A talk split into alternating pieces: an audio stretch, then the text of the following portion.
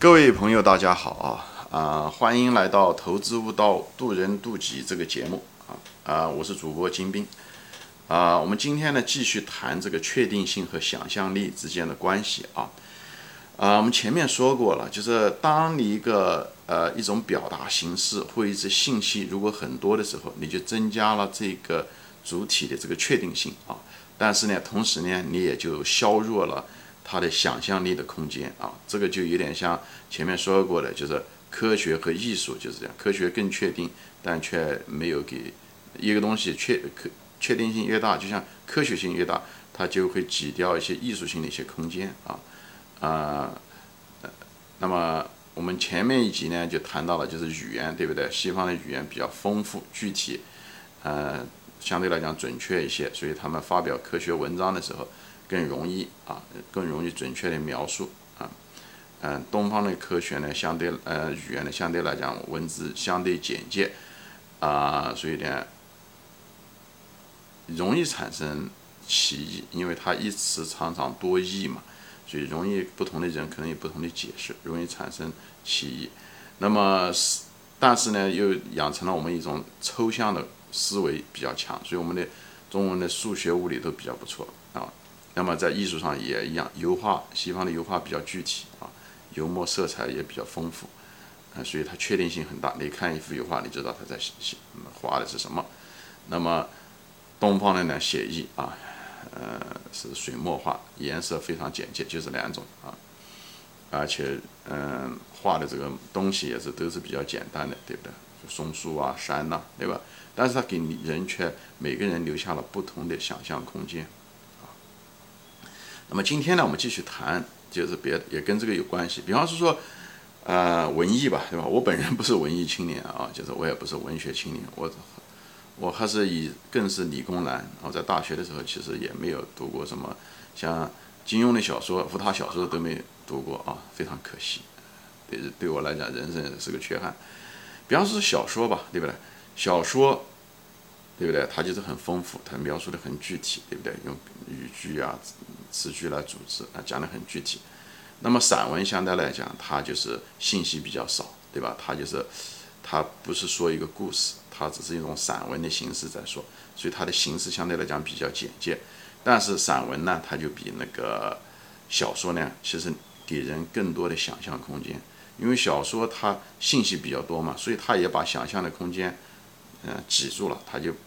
它就是很具体嘛，所以一旦具体就是确定，所以呢，反而散文呢给人更多的这个想象的空间。每个人，呃，看到的时候都不一样啊，就像音乐一样的啊，音乐也是一样的，每个人听的时候对音乐的感觉也是不一样的，也是这个道理。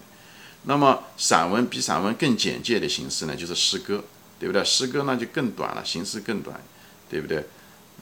所以，但是诗歌给人的那个。呃，想象力就更丰富了。每个人都有自己对这个诗歌的理解。中，所以中国灿烂的文化，唐诗宋词，就给人很多的想象，因为它简洁，所以每个人都会有自己的一个想法。哎，这个这这就好，它有它的浪漫和艺术的情怀。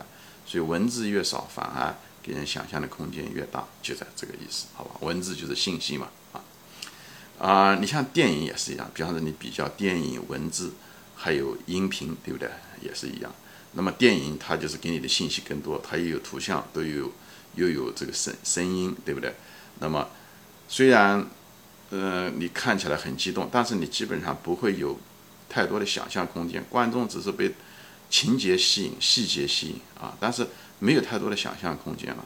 但是读书文字就不一样，对不对？文字你在读的时候，你就有很多的想象空间啊。因为每个人的想象中的场景都不一样，所以这个是人的给了人很多智力上，我们大脑很丰富啊，我们只是视觉和听觉实际上相对来讲比较落后一些，不是那么匹配啊。嗯，但大多数人都喜欢感官的刺激，这这也明白，因为我们毕竟有动物性嘛，对不对？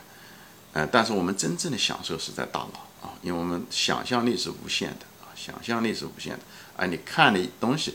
毕竟是有限的，所以为什么现在文明人们喜欢就是科学幻想小说啊、二次元啊这些东西，实际上那个东西都在激发人的想象力啊。嗯，音，呃，就是音频吧。音频跟文字还有一点点不一样啊。音频嘛，它相对来讲，呃，它在跟那个文字比起来，呃，比书籍比起来，它可能又差别又多一点，对不对？比方音频，它增加了一个维度，对吧？增加了维度，就是它可以通过语气，对不对？它可以透露一些比文字透露的信息更多一点，对吧？比方是说，嗯，那文字中，比方是说，啊，小王听了我。的节目对不对？他就这一句话，对不对？你看到的时候，你不知道，对不对？但是你如果说话的时候，对不对？音频的时候，你会说“小王听了我的节目了吗？”对不对？那你就突出了“小王”这两个字。你如果用重音的话，对不对？那么你也可以同样一句话文字，你可以说“嗯，小王听了我的节目了吗？”那就突出的是听了。这时候呢，又是可能它这个重点又不一样啊。以后你也可以说小王听了我的节目了吗？那就突出的是我的。虽然同一个文字，但是语言就是音频中的时候，它可以通过另外一个维度，通过一个语气或者是重音来透露一个信息。但是那文字可能就那么一个文字，所以这时候有可能会产生歧义。你如果只是读文章的话，那么听音听音的话可能就不一样。所以就是这些信息啊，就是无论是电影也好，文字也好，还是音频也好，都是一种信息的表达形式。所以你看到这个信息的丰富程度，呃，它提供了不同的确定性，同时呢，嗯，它也影响着，呃，对吧？就是个想象力，因为确定性和想象力是一个此消彼长的一个关系啊，讲的就是这个意思。嗯，讲到这里呢，我就说一个笑话啊，嗯。就是讲的是一个一个年轻人啊，这个我说的是一个年轻人，我没说是我，对吧？你看我在这地方说到一个年轻人的时候，实际上就把很多信息给过滤掉了。我说的是一个通称一个年轻人的故事，我没有说是我的故事啊。啊，这个年轻人在大学的时候呢，他就是当时一个偶然的机会，他就听他他那个同学就朗诵了一首诗啊，嗯。这首诗呢，就是他当时听了以后，他就觉得很喜欢，很喜欢，就是很激动，觉得这首诗非常非常的浪漫啊，啊，非常浪漫，他也给他带来了很大的想象。因为这个同学呢，他听到这个同学当时是朗诵给他的，是通过声音传递给他的，他觉得哎很美。以后呢，过了几天呢，就是他他就觉得那时候没有互联网，那时候二十多年前，对吧？嗯，那时候没有互联网，他就想知道这首诗到底是什么。然后他就到图书馆去查，最后总算查到了文字，查到了这首诗。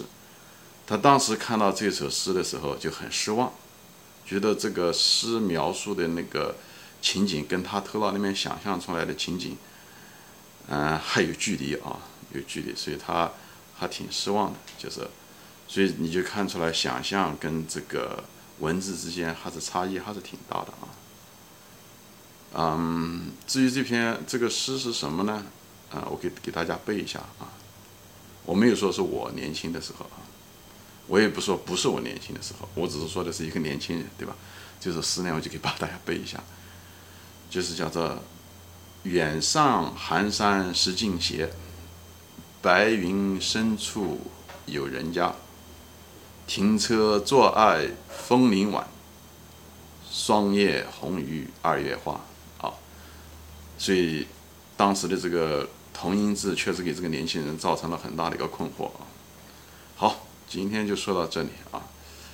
嗯，大家觉得这个节目呢有意思呢，麻烦你转发转发啊。你如果觉得我前面的视频就是过于啊一本正经嘛，对吧？那么今天这个视频不算是过于严肃，所以我希望朋友转发分享，好吧？欢迎大家参加我的这个节目，培培养人的一个。独立思考吧，啊，也发表你个人的人生感悟。好，我们下次再见。